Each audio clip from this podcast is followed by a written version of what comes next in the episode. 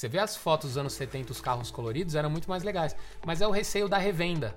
Tipo, ai, vermelho, quem que vai comprar e não sei o quê. Então, assim, o elemento econômico também restringe o nosso pensamento de poder inovar. Pô, eu vou arriscar na casa agora e depois, quando eu for revender e tal, não sei o quê. Então, a gente está vivendo essa deturpação da função essencial desses bens. Esse é um dos primeiros pontos. A gente começar a olhar e ver o que, que a gente usa de fato e o que, que a gente não usa.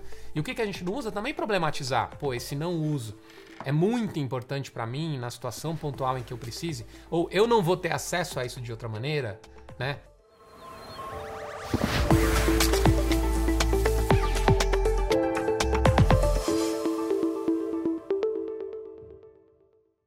pessoal, eu sou Luiz Gustavo Pacete, jornalista especializado em tecnologia e inovação, e esse é mais um episódio especial do Habitability, um podcast e videocast oferecido pela MRV Co. E hoje eu recebo aqui, rapaz, se, se depender dos bastidores aqui, a gente vai ter. A gente tem assuntos polêmicos para tratar, mas é, tivemos uma resenha muito legal aqui antes de começar o episódio sobre casas, sobre espaços. Barão de Sarno, designer futurista e fundador da Questionou, ele vai explicar um pouquinho sobre Questionou, sobre futurista e, e várias outras coisas. Cara, obrigado pela presença aqui Maravilha. na Habitability. Obrigado eu, prazer estar aqui.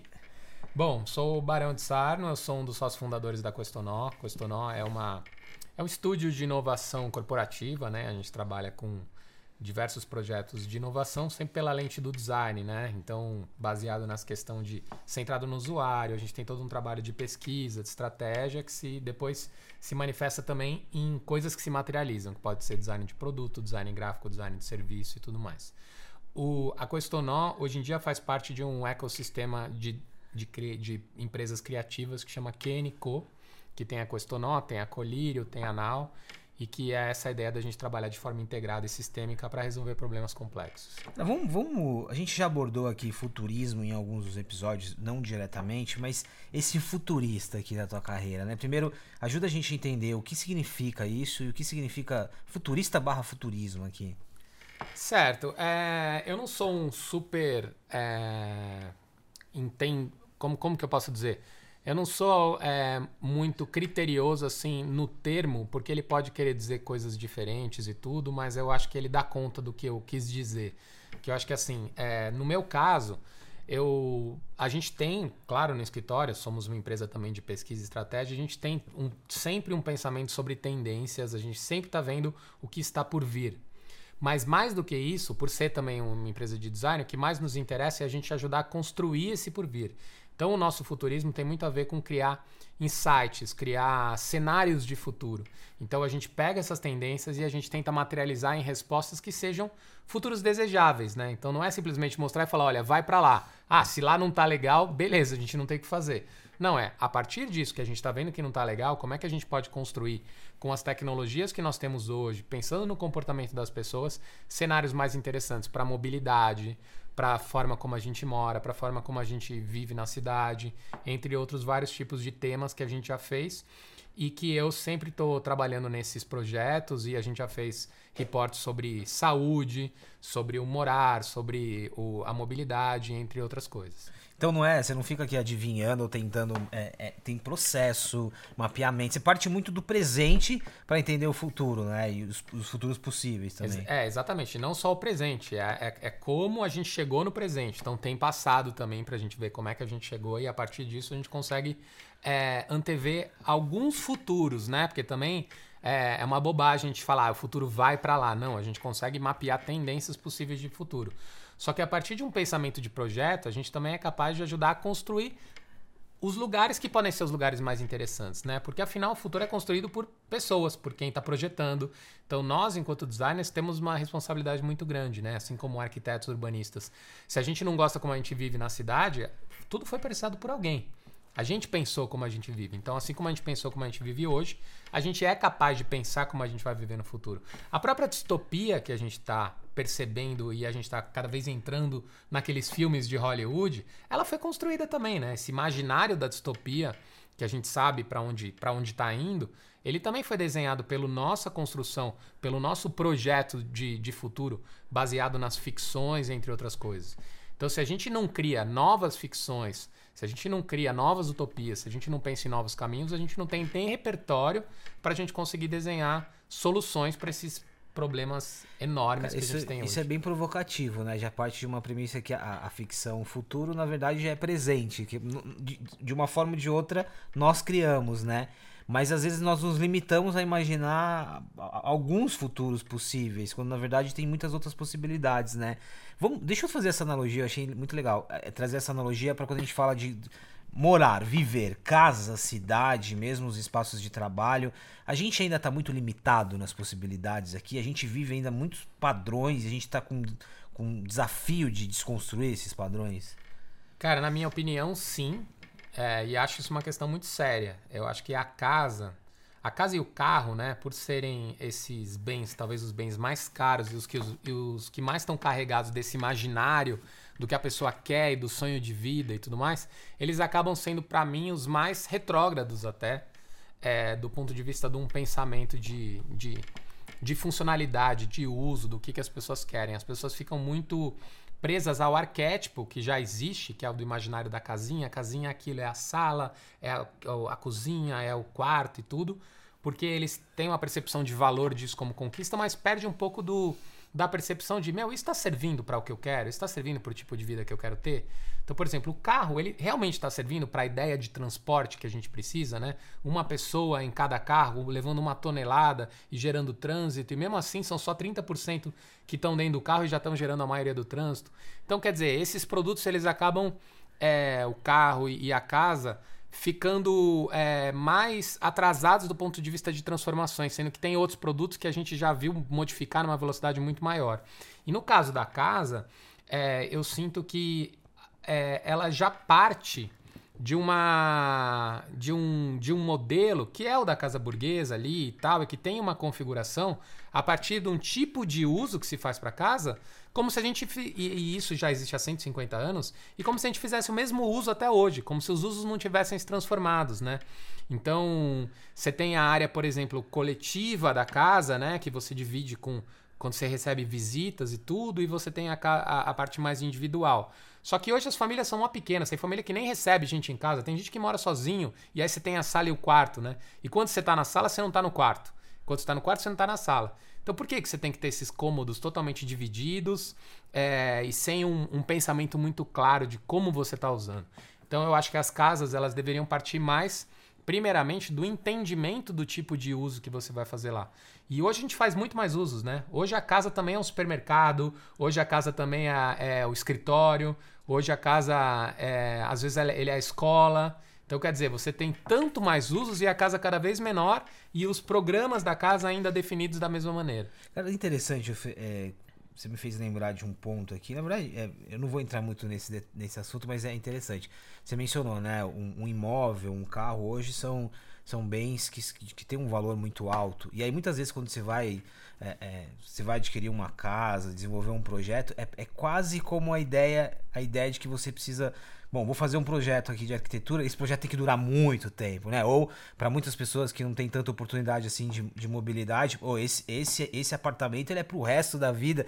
E aí tem uma questão aqui que o, o elemento econômico aqui também acaba te é, é, leva para isso que você falou, né? Você desenvolve projetos que não acompanham a tua mudança de vida também, né? A gente muda, a gente muda em determinado momento temos um valor, amanhã é outro, a família mudou e por aí vai. É muito interessante essa conexão, né? Total. Bom, primeiro também falando rapidinho dessa questão de como o elemento econômico ele prejudica é, a nossa relação com esses bens, né? Porque é, a gente vê que a cidade, hoje em dia, ela, o elemento econômico é mais importante do que a função básica da casa que é morar. A gente está construindo muito mais pela uma perspectiva econômica do que de moradia propriamente dita. Os carros, por exemplo, os carros hoje todos são cinza, branco e preto. É porque as pessoas gostam mais de carros cinza, branco e preto? Claro que não. Você vê as fotos dos anos 70, os carros coloridos eram muito mais legais. Mas é o receio da revenda. Tipo, ai, vermelho, quem que vai comprar e não sei o quê. Então, assim, o elemento econômico também restringe o nosso pensamento de poder inovar. Pô, eu vou arriscar na casa agora e depois, quando eu for revender e tal, não sei o quê. Então, a gente está vivendo essa deturpação da função essencial desses bens. Esse é um dos primeiros pontos. E o segundo é justamente esse que você falou. Aí você compra e aí você se adapta à casa, e não a casa se adapta a você. E aí eu tenho questionado muito isso, fazendo um, uma analogia com software e hardware, né? As casas hoje, elas são um hardware que tem um software embarcado.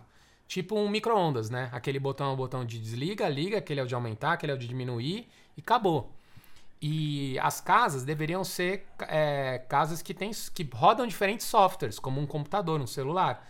E aí esses softwares te possibilita usos diferentes. Então, quais são os softwares? Justamente o software do descansar, o software do trabalhar, o software do cozinhar, o software do comer, né? A gente tem vários. E na verdade a casa assumiu mais funções hoje em dia e o tamanho dela diminuiu. Então, assim, a gente está vivendo um dilema mesmo, assim, né? Da casa com o software embarcado não dando conta mais da multiplicidade dos tipos de modos de viver e de usos que a gente tem hoje em dia.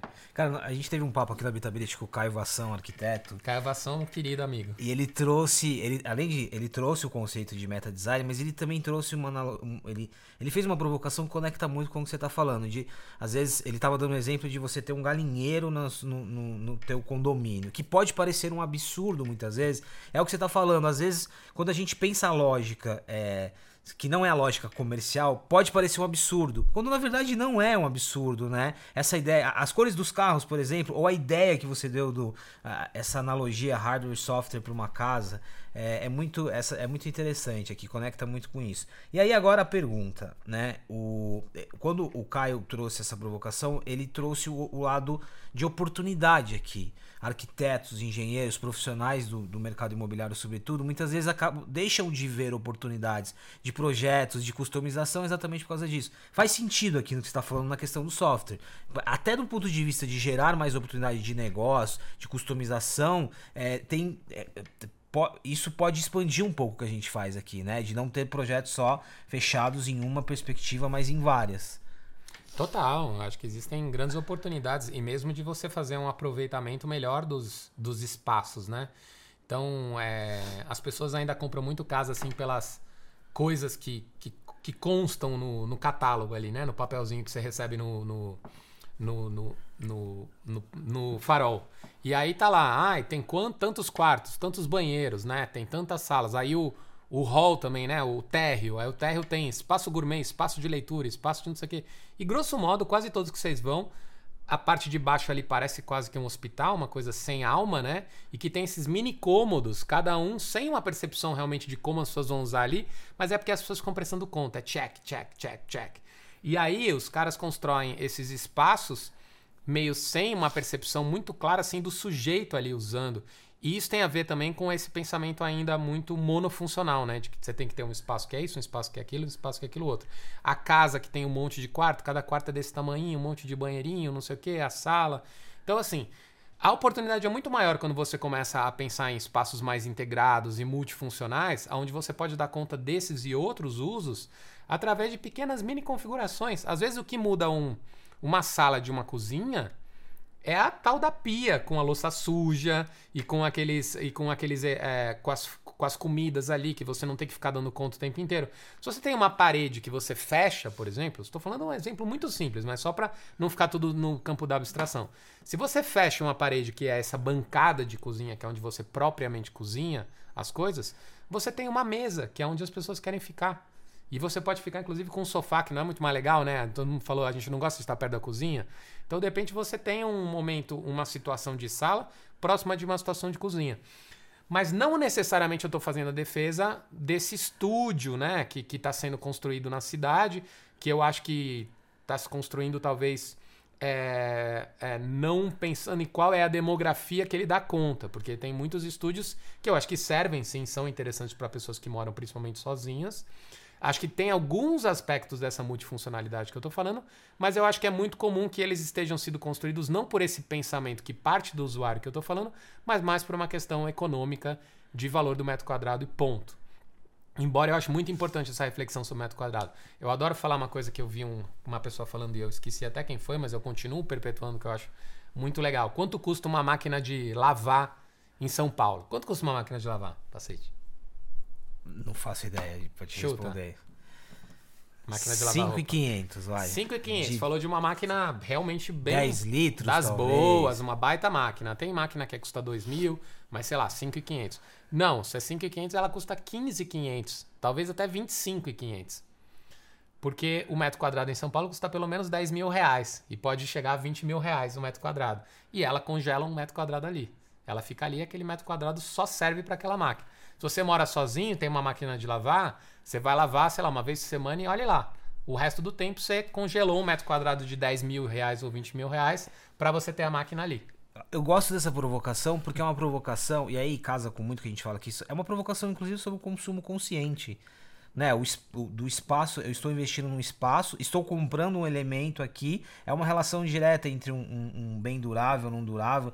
Eu, eu, tenho duas, duas, dois parênteses para abrir aqui. Eu sempre costumo falar para os nossos convidados que o, o Habitability, mesmo estando num, num chapéu corporativo de, de MRV e Co, ele é muito ele é muito neutro no sentido de fazer as provocações, né? O que você está falando, inclusive, é, é, dos desafios do mercado imobiliário aqui, tem um lado tem um lado importante no ecossistema de MRV e o Habitability ele é um papel muito importante aqui de trazer provocações e discussões, porque é isso, tem, tem mudanças e transformações, tem desafios e tem um desafio de ecossistema também, né? O mercado imobiliário, não só as construtoras, mas é, incorporadoras, arquitetos, engenheiros discutem hoje mudanças importantes. Então esse aqui é um, é um disclaimer importante. E tem um outro lado e aí que você trouxe nessa relação de consumo, tem coisa que dá para fazer que também é, que é simples. E aí eu queria entrar no exemplo que você trouxe aqui é, de você ter desenvolvido o projeto da tua própria casa, né? Primeiro, pegar nessas coisas simples, ou seja, eu consigo fazer alguns ajustes que tornam a minha casa mais funcional. E aí depois eu queria que você contasse também sobre isso. O que, que te levou a desenvolver o seu próprio projeto? Maravilha. É, uma das coisas que me cham... sempre me chamaram a atenção é isso, né? O... eu acho que existe muito mais oportunidade do que se imagina. Eu gostaria de encorajar mais as construtoras, os arquitetos a poder usar mais, porque eu acho que as pessoas elas não compram é, só esse layout porque é o layout que elas querem. Ela, eu acho que muita parte das vezes as pessoas compram esse layout porque é a única coisa que tem. E a cada 10 anos a gente vê alguma grande mudança em algum processo de transformação é, no, sei lá, de repente é o estúdio e tal, a varanda gourmet, e isso vira uma tendência, porque em algum momento alguém fez uma pequena mudança. Mas eu acho que haveriam oportunidade de ter mais tipologias e eu acho que as pessoas estariam abertas a novas oportunidades. Mas de qualquer modo era isso. Eu tinha que fazer minha casa eu olhava e eu não achava que as casas davam conta dos tipos de uso que eu tinha em particular. E eu acho que o mais evidente para mim era a sala de estar né? O que, que é a sala de estar, né? Para uma família pequena, que nem a família que eu, que eu tinha quando eu construí, que era eu, minha companheira e meu filho. Sala de estar é lugar onde a gente recebe gente. Pô, a gente não recebe gente específica, tipo visita, dentro daquela perspectiva tradicional, que fica sentadinha no sofá com a mesinha comendo um, um canapé. Não, não, não, não é tanto a nossa configuração.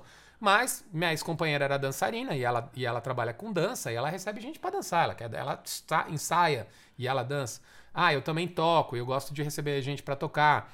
É, a gente recebia muita criança para ficar com o nosso filho e aí fazia uma lógica meio de creche parental ali. Então, o que era o nosso estar com pessoas e receber pessoas? Principalmente um espaço aberto, uma lógica mais estúdio, um espaço é, com piso de madeira flutuante, né, e tal, onde a gente recebia as pessoas para fazer essas várias interações. Agora, às vezes a gente também quer jantar, né? Às vezes a gente também quer ter o sofazinho. E aí você tinha um móveis que você abria e você botava numa situação de sala de estar, uma situação de sala de jantar. Então você tinha essas outras configurações possíveis a partir do tipo de uso.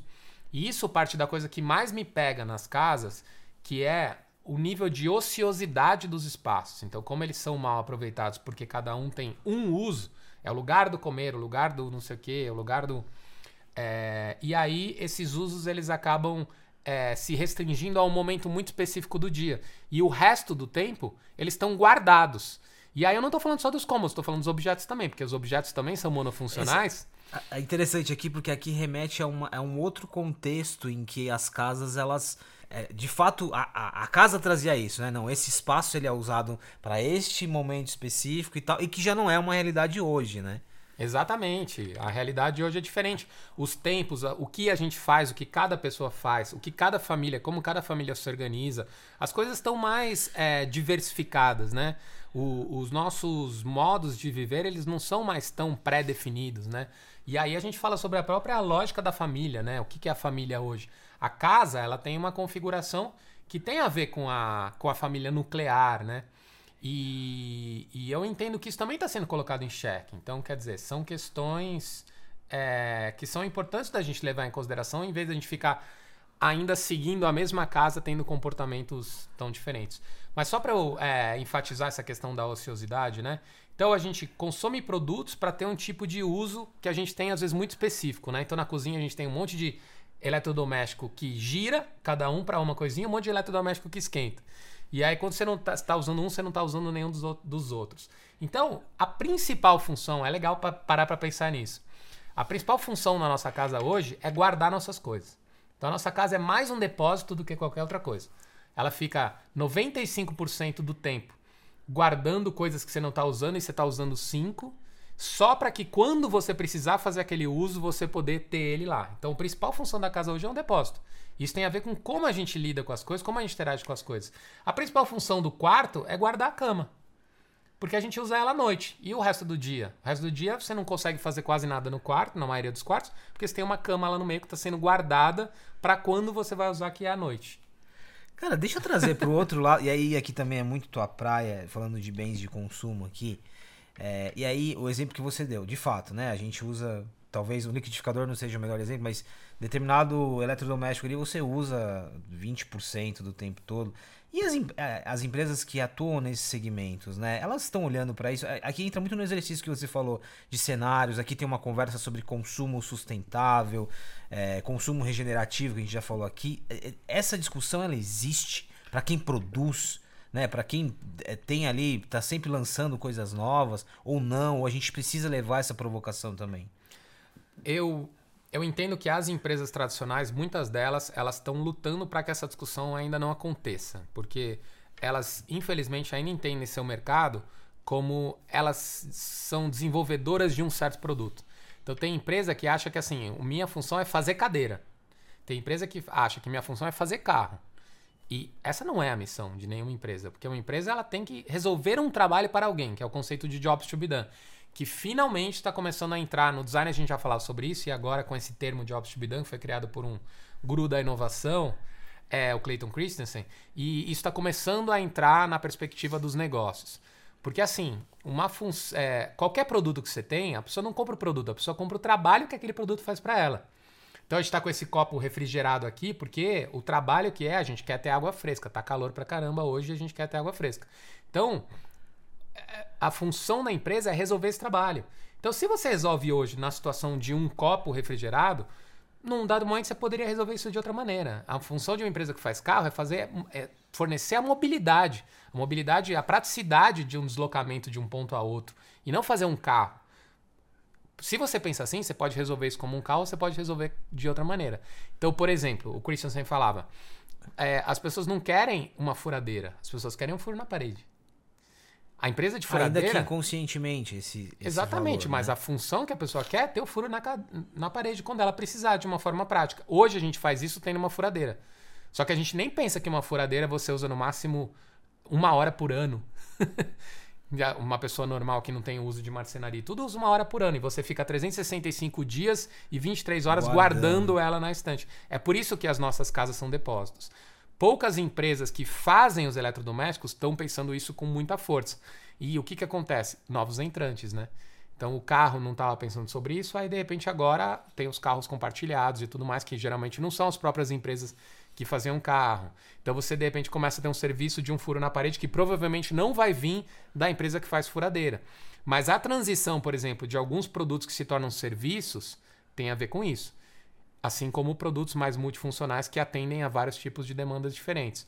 Então tem uma coisa acontecendo, não necessariamente são os personagens tradicionais do mercado que estão que fazendo isso, mas tem uma reflexão, sim, feito principalmente pelos usuários que já não estão satisfeitos com ter que investir tanto em ter coisas, sendo que na verdade o que elas estão querendo é o trabalho que essas coisas fazem para eles. Então, duas premissas importantes aqui: é, produtos multifuncionais, né, que, uhum. que não é algo novo, mas é algo é muito a ser explorado, e o lado de, da economia compartilhada para vários aspectos que a gente, a gente conhece bem pouco ainda do conceito de economia compartilhada, né? A gente experimentou isso talvez um pouco mais com mobilidade, é, um pouquinho mais na área do turismo agora, com Airbnb e outros, e outros entrantes.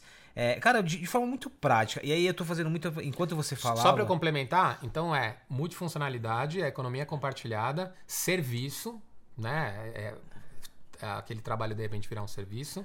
E a digitalização, desmaterialização. Porque tem várias coisas que você não precisa mais fazer, não precisa de um suporte físico para fazer. Você pode fazer de uma maneira digital né? Como as mídias, por exemplo. Você não precisa mais ter um monte de LP, um monte de, de disco de vinil. Então, são esses mais ou menos os, os, os contextos que podem fazer a gente usar de uma maneira diferente. Agora, de forma muito prática, quando você ia falando, eu ia imaginando muito aqui a minha casa, né? E aí, é claro, a gente tem. Estamos falando de Brasil, vários contextos, vários recortes. Acho que você é, é, é, é um em um milhão de que pode desenvolver o projeto da Com própria certeza. casa. Como que a gente faz a partir do, do que a gente tem hoje? Seja a minha casa, seja a minha casa alugada, seja a casa que eu compartilho com várias outras pessoas da família. Essa ideia que você trouxe de pensar o, s- o- o simples, ela é importante. O que você diria? Aí, aí eu tô usando aqui o teu lado também de, de designer, de, de, de, de imaginar soluções. Por onde eu começo? Começo por essa lógica de que, tá bom, vou assumir agora que minha casa é um depósito. A partir do momento que eu assumir isso, como que eu faço para reduzir essa característica da casa como depósito? Quais os caminhos aqui, cara? Perfeito. Bem bacana essa pergunta. Eu acho que o primeiro é começar a mapear na casa como que você usa tanto os espaços quanto os objetos. Então é você ter quase como se fosse uma mancha de uso, sabe? Assim, tipo, O mapa de calor mapa de calor, na- mapa de calor, era isso que eu ia falar, mapa de calor. Então assim, ó, de repente você vê que você tem um quarto na sua casa que você usa uma vez por semana. E aí você começa a parar pra pensar mesmo que assim, a gente não tem, gente não paga as coisas, né, com dinheiro, a gente paga coisa com o tempo, né? O seu tempo de trabalho que faz com que você é, ganhe um certo dinheiro pra você realizar uma coisa. Então, por exemplo, a diferença de um prédio de, de um, um- um apartamento de três quartos para um apartamento de dois quartos é talvez um, dois anos de trabalho. Então, assim, se você não tá usando aquele cômodo, são dois anos seus congelados num cômodo que virou um depósito. Então, se você começa a pensar um pouco nessa lógica, tipo aquele, aquela máquina de sorvete que você usou uma vez no ano, sei lá, foi algumas horas suas, ou um dia de trabalho, ou dois dias, e que ficou lá congelado na, na figura, na, na, na forma daquela máquina de sorvete. Então, a gente começar a olhar e ver o que, que a gente usa de fato e o que, que a gente não usa. E o que, que a gente não usa também problematizar. Pô, esse não uso é muito importante para mim na situação pontual em que eu precise, ou eu não vou ter acesso a isso de outra maneira, né? Tipo, sei lá, se é realmente muito importante, uma coisa que você faz uma vez por ano, mas é muito importante, eu não vou ter acesso de outra maneira. Exemplo, álbum de fotos, né? Entre outras coisas. Ok, mas tem vários que hoje você só não parou pra pensar. Então, começar a racionalizar o que, que a gente tem, quais são os produtos que a gente compra, ainda mais nessa, nessa loucura que a gente está vivendo hoje de, de AliExpress, que de repente, ai, eu quero ter isso aqui. De repente chega na sua casa um negócio, você usa uma vez, já era. É hoje, para comprar por impulso, é muito mais É muito rápido mais fácil. fácil no né? momento em que a gente deveria estar menos comprando por impulso, é o momento em que a gente mais está comprando por impulso. Só que sempre numa lógica de que a gente está melhorando a sua vida. E não. A gente está se empanturrando de coisas, gastando o nosso tempo, que é o único bem finito que a gente tem, né? E aquele que, que a gente deveria valorizar mais, para ter coisas que a gente faz usos extremamente pontuais. Então, primeiro, primeiro aspecto aqui importante, o mapa de calor, identificar o que que tá ocioso ali, o que não tá, e isso vale aqui muito para equipamentos e por aí vai. E aí a parte de a parte um pouquinho mais complexa, talvez dos espaços, assim, como você vê que a gente pode é, talvez é, ter mais versatilidade ou algum tipo de movimentação ali. Claro que aí é- depende muito de cada um, né? Mas Então, é porque eu acho que tá bem junto do mapa de calor, assim, né? Que é o, o quanto a gente não tá usando bem certos locais na nossa casa e, ao mesmo tempo, quais são os usos de uma casa que a gente não tá conseguindo fazer, né? Pra gente poder repensar, assim, o que, que a minha casa não, tá, não dá conta que talvez ela possa dar? Pô, eu gostaria de receber mais pessoas. Ah, mas, pô, eu tenho... A minha cozinha é pequena, a minha sala é pequena. Mas por que, que eu tenho uma cozinha e uma sala, né? Às vezes o que muda uma cozinha para uma sala é uma parede é, é a bancada de cozinha que é onde você cozinha as coisas. Então, se você fecha ali, por exemplo, quando você está fazendo uso, você pode ter uma sala. Então, a gente poder pensar, tipo, uma casa que tem espaços mais multifuncionais, você pode ter um, dois cômodos, só que esse cômodo é, ele tem mais usos e com isso ele tem um espaço mais generoso, por exemplo. Mas eu acho muito importante, eu sou designer, né? Então eu projeto. Então eu também acho que tem. Não basta a gente só dar conta das configurações que existem hoje. Eu acho que os novos empreendimentos têm que refletir sobre o quanto a, a forma como a gente mora hoje, e aqui eu vou ser bem crítico no que eu vou falar, diz respeito a, inclusive, ao nosso nível de felicidade, à nossa expectativa de vida. Porque, por exemplo, é, hoje é mapeado algumas coisas que são coisas que aumentam significativamente, às vezes décadas, a nossa qualidade de vida. Uma delas é como a gente come, a outra é relação com a natureza, contato com a natureza, a outra é relacionamento social, né? integração social. E as nossas casas hoje, elas são muito compartimentadas, né? Elas são baseadas só no núcleo familiar. E eu acho que a gente tinha que ter um pensamento de ter espaços mais compartilhados. O que não significa morar numa casa coletiva onde você não tem nenhuma individualidade da família. Até Mas, porque a individualidade é outro elemento importante. Outro elemento importante. Então não é a gente voltar ao que era antes, quando a gente não tinha. Nem o casal tinha um quarto para ele, né? Há 200 anos atrás. Mas é a gente poder ter um pouco disso, um pouco de cada coisa. Então a gente pensar que cada adulto poderia ter a sua área individual. Eu sou crítico da gente ter já com pré-requisito que um casal tem que ter o quarto do casal só e não pode pensar em cada um ter o seu quarto individual. Mas aí você tem o, o, um, o, o que a família precisa para ele. Pô, uma salinha de TV, né? Uma coisa para fazer uma cozinha, uma comidinha à noite. Mas assim, pô, não é muito mais legal almoçar com várias pessoas? Eu, nessa minha pesquisa que eu tenho feito há muito tempo sobre casa, eu fui morar em diferentes tipologias para eu entender. E eu morei uma época numa casa coletiva. E eu vi o que, que fazia falta era a individualidade que eu só tinha no quarto. Mas aí, pô, às vezes eu tava com a minha companheira, eu queria estar tá um pouco mais de individualidade do que ficar na cama só com, com a TV na parede. Mas ao mesmo tempo, a coisa que eu achei mais legal na casa coletiva era cozinhar com mais pessoas. Então tinham seis adultos. Um adulto não gostava de cozinhar, então ele fazia as compras. Os outros, cada um cozinhava um dia da semana. E aí, se você cozinha um dia só na semana, você faz um baita rango. Você faz o rango mais legal que tem. Você faz E você aí capricha. Você, no, no, no, montante, você tem Como vários baita rangos. Você tem diário. todo dia um baita rango e você não está cozinhando todo dia. E hoje, a configuração da, da, da casa, que é o núcleo familiar, um núcleo pequeno, que está sempre esgotado, porque ele tem que dar conta de todas as refeições, a maioria que não tem que não, que não, não pode ter uma faxineira ou tudo, ou mesmo partir do pressuposto que para você ter qualidade você tem que ter uma faxineira, quer dizer, que é uma pessoa que também não está tendo isso na casa dela, então quer dizer, ter toda uma lógica de uma configuração que eu acho que também gera um tanto de infelicidade e que poderia ser pensado de um jeito diferente. Então eu acho que as casas deveriam dar conta dessas dimensões, a dimensão da individualidade do indivíduo, a dimensão da valorização do casal, que agora não é esse, essa entidade que tem que dar conta de tudo e por isso inclusive nem ela é valorizada. Porque parece ser feito para ela, mas é muito mais feito para a instituição do que para o casal em si. Depois você tem uma comunidade, você tem um lugar com pessoas com quem você pode cuidar de um jardim. Né? E o que eu estou falando poderia ser o Minha Casa Minha Vida.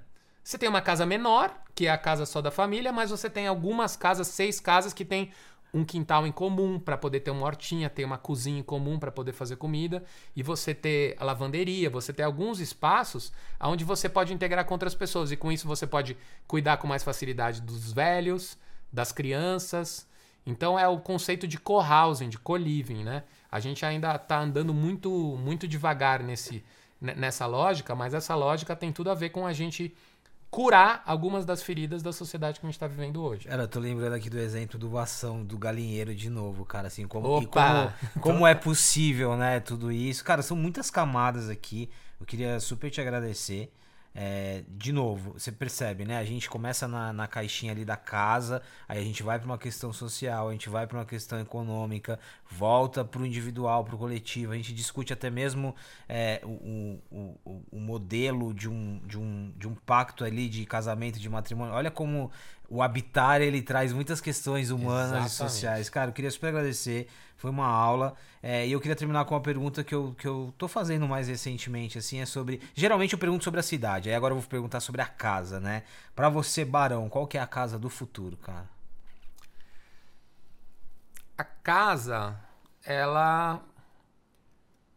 A casa, ela é de dentro para fora. Ela não é esse, esses ela não é feita de cômodos. A casa não é feita de, de, de lugares. A casa não é cozinha, sala e quarto. A casa é um espaço de existir e de trocar com as outras pessoas. Perfeito. Cara, obrigado. Mais um episódio do Habitability. Uf! Cada episódio é uma. Tem que respirar. É, Barão, Barão de um design futurista e fundador da Questonol. Queria super agradecer a tua presença de novo. Pessoal, esse episódio aqui ele conecta com muitas outras conversas que tivemos aqui, então eu convido você que chegou agora para maratonar e acompanhar os outros episódios do Habitability e a gente se encontra no próximo. O podcast Habitability é um oferecimento da MRV Co, uma plataforma habitacional composta pela MRV e outras quatro marcas: Lugo, Ciência, Régia e Urba.